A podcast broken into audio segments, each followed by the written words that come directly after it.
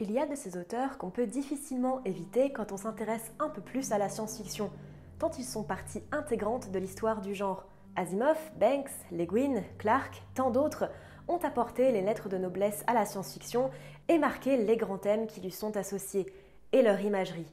Et certains ont une influence si majeure que toute une imagerie leur est dédiée ou associée à leur travail. C'est le cas de l'auteur dont nous allons parler aujourd'hui, le maître de l'horreur cosmique, de l'indicible qui nous dépasse, des forces spatiales malignes.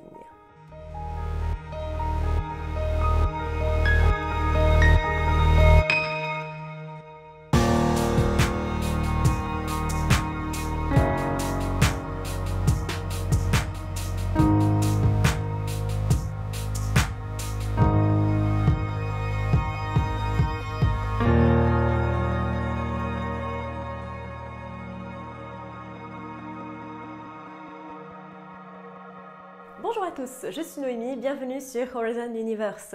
Aujourd'hui, nous allons explorer l'héritage laissé par un des auteurs ayant eu le plus d'influence sur la SF moderne, j'ai nommé le très disputé H.P. Lovecraft. Dans cette vidéo, nous allons explorer ses thèmes, son influence donc, mais aussi comment les auteurs et scénaristes ont su se réapproprier et moderniser le mythe laissé par Lovecraft. Histoire qu'on soit sûr, je le répète, ces vidéos ne sont pas à but politique et je ne parlerai pas des vues très regrettables de l'auteur ici, ou alors un tout petit peu.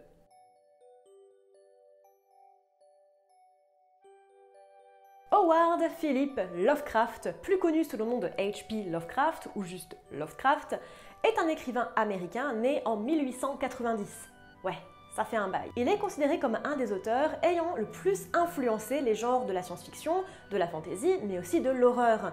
Très controversé, notamment pour ses propos racistes, il n'en reste pas moins un auteur qui a marqué au fer rouge ces genres.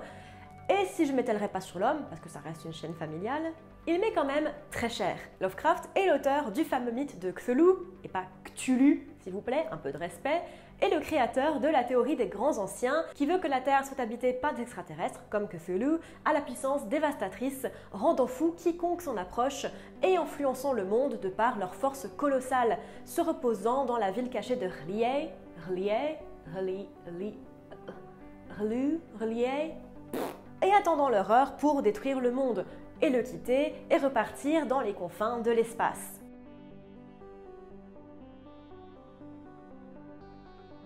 Lovecraft, c'est avant tout des grands thèmes et figures emblématiques. On peut en identifier cinq.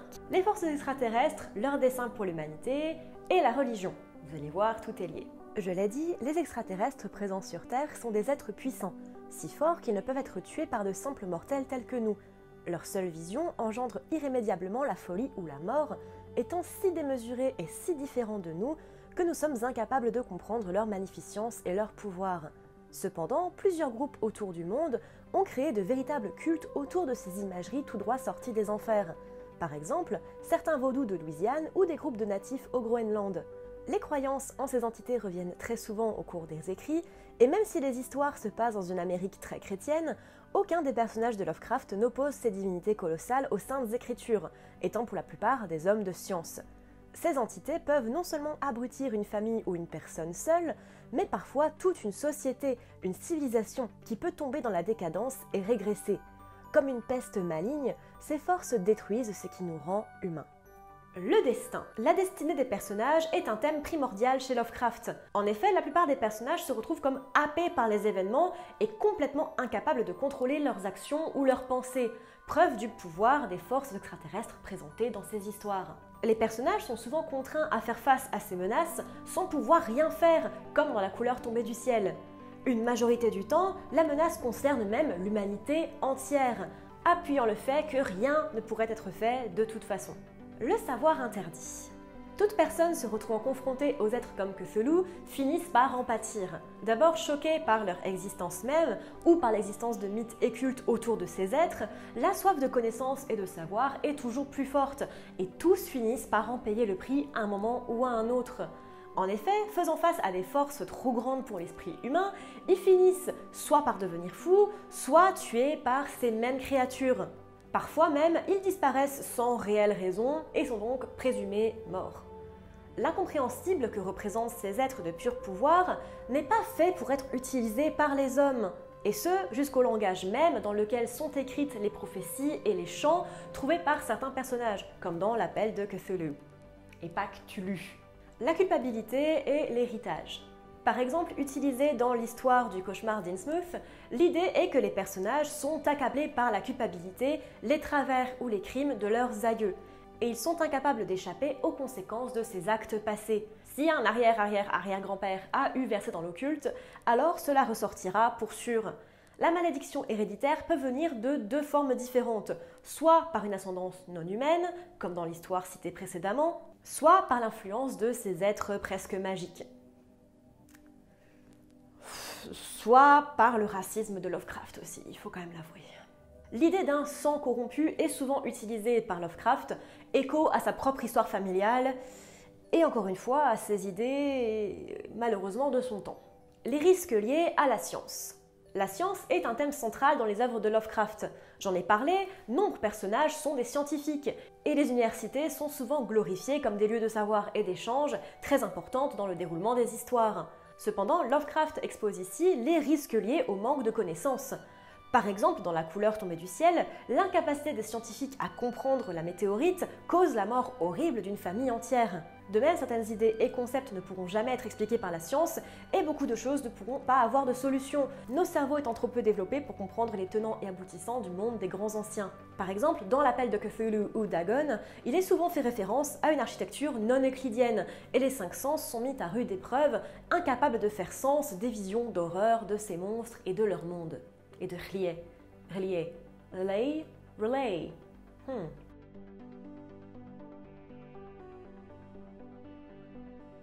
À la mention des différents thèmes, je suis sûre que beaucoup d'œuvres plus modernes vous sont venues à l'esprit.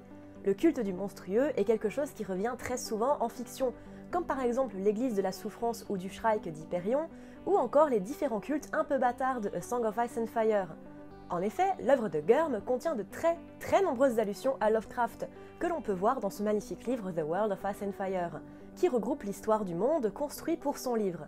Par exemple, les hommes de Leng sont une directe allusion au plateau de Leng de Lovecraft, un lieu à la localisation imprécise où différentes réalités convergent. Les lieux Sothorios, Ib et Yiti, sans oublier Ashai, sont clairement sous influence Lovecraftienne, mais surtout l'idée de la pierre noire suintante qui revient beaucoup dans le lore de Gurm et qui est souvent liée à une histoire plus sombre et horrifique. Stephen King a souvent ouvertement fait référence au mythe à plusieurs reprises, notamment dans Danse macabre et The Mist, qui en est fortement inspiré. Maxime Chatham mentionne le Necronomicon dans son livre Le Cinquième règne, et Terry Pratchett mentionne une déité en forme de poulpe vivant dans un temple en forme étrange dans la huitième couleur. Et lui et Gaiman représentent Astur comme le duc des enfers dans Good Omens. Roger Zelazny fait ouvertement mention de Cthulhu dans Songe d'une nuit d'octobre également. L'écriture de Lovecraft étant extrêmement visuelle, le cinéma n'est bien sûr pas passé à côté de son influence.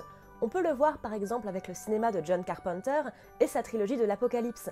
Le thème de la menace venue d'ailleurs et incompréhensible est effectivement très Lovecraftienne. On peut également citer Evil Dead, qui a la bonté d'apporter un vent de fraîcheur et d'humour dans un cinéma horreur souvent très galvaudé, mais aussi l'excellentissime The Lighthouse, et tant d'autres. C'est très souvent le mythe de Cthulhu qui revient le plus, avec par exemple La cabane dans les bois de Drew Goddard. De même, la bande dessinée s'est emparée du mythe et on peut citer par exemple le travail de Moebius dans La citadelle aveugle et bien sûr les adaptations en manga de Gutanabe. Le jeu vidéo a énormément été marqué par l'influence Lovecraftienne.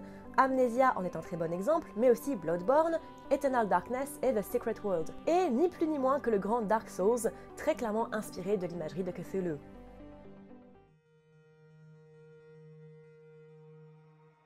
Pourquoi, un siècle après sa mort, Lovecraft fascine-t-il toujours autant?